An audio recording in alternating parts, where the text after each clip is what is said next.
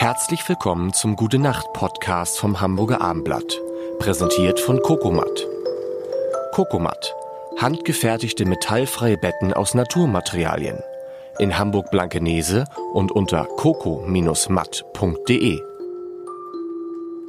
Mein Name ist Lars Heider und Katja Kessler und ich sprechen über Design, weil Katja Kessler eben keine Zahnärztin, Autorin mehr ist, sondern Designerin und ich viel lerne, leider zu spät in vielen Fällen, aber es nützt nichts. Wir müssen über Holz sprechen, weil alles, was ich so von dir gesehen habe, du verbesserst mich, Katja, du machst extrem viel mit Holz. Äh, jein, also an den, an den Wänden, an den, also so, also ich habe da, ich, ich sehe da so Bilder, ich habe da so Bilder neulich gesehen in einem, einem, einem, einem, einem Medienmagazin, da dachte ich, boah, das Trans, das, die, die hat irgendwie da den halben Wald gerodet äh, an der. Also sagen wir mal so, ähm, natürlich mache ich viel mit Holz. Es ist ja ein wunderbarer, wunderbarer Werkstoff. Absolut. Und ähm, ich experimentiere, experimentiere auch gerne damit. Ich habe, ähm, wir haben hier bei uns zu Hause ein Gartenhaus. Das ist ein ganz normales, also nicht normal, es ist ein altes gewesen von 1923. Und es ging jetzt darum, dem irgendwie so etwas abzugewinnen. Und das Haus hatte aus seiner Historie heraus eine Fledermausgaube. Und ich habe gedacht, kannst du klassischerweise ja im Trockenbau ausbilden. Aber ähm, ich dachte, ich möchte mal was ausprobieren. Und dann habe ich im Internet äh, ersteigert eine Position altes Hüttenholz aus Transsilvanien. Und das hatte, das war so Sonnen, das hatte Sonnenbrand. Also der einzige Ort oder die einzige Sache, warum Sonnenbrand gut sein kann, ist das bei Holz, wenn es dann lange draußen war und so eine Patina bekommt. Es hatte zum Teil auch noch so Moosspuren. Und ähm, und das war Holz, das war nicht gesäumt. Das hat normalerweise hat Holz ja so Nut und Feder, damit du die Bretter aneinander stecken kannst. Das hatte das alles nicht. Es war also auch schwierig zu verlegen. Gleichzeitig wollte ich es nicht säumen, weil es dann einen Teil seiner Patina eingebüßt hätte.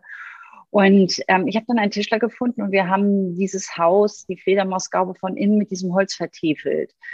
Und ähm, der Look ist spektakulär und ich finde, ähm, es ist ja so eine Reise, die ich im Kopf antrete. Also man hat zugegebenerweise ein bisschen das Gefühl, man ist jetzt in einer Schweizer Skihütte mhm. und nicht in, in Potsdam, in, in Brandenburg. Aber mit Holz lässt sich einfach viel machen. Ich kombiniere das aber auch. Ich bin ein großer Fan von Tapete und ähm, äh, Vinylfußboden und äh, jetzt in dieser Halle, äh, die ich saniert habe, habe ich Überseekontainer verbaut. Meine eigentliche ganz große Liebe ist, äh, ist Vintage. Also ich mag eigentlich alles, was eine Geschichte mitbringt. Das kann dann auch aus Holz sein, aber es kann auch jedes andere Material sein, dass ich etwas anfasse, was irgendwie schon mal irgendwo war. Das finde ich ganz faszinierend. Heißt also, du suchst Sachen, die ursprünglich nicht als Möbel geplant waren und machst daraus Möbel oder Einrichtungsgegenstände oder Wandverschläge oder was auch immer. Ja, also ich, also ein Beispiel, jetzt dieser, ich habe einen Kirchenstuhl verbaut. Der war ein romanisches Implantat in einer gotischen Kirche oder umgedreht. Und der Denkmalschutz hat das rückbauen lassen und ähm, ich habe diesen Kirchenstuhl gekauft. Und natürlich war der nie Teil eines Wohn- oder Bürokonzepts. Ähm, und ich habe daraus, ich habe den in einer Halle verbaut, die eine Deckenhöhe hat von siebeneinhalb Metern und darunter ist jetzt so eine Lounge-Area entstanden mit Sofas. Und du guckst von unten in, in diesen Kirchenstuhl rein, in die Holzvertiefung, in die Schnitzereien. Und ähm, dann ist es eigentlich, also es ist wie ein Möbel, aber eigentlich transportiere ich ein, ein, also Implantat ist eigentlich das richtige Wort. Ich nehme etwas, was dort eigentlich nicht hingehört und füge es in einen neuen Kontext ein.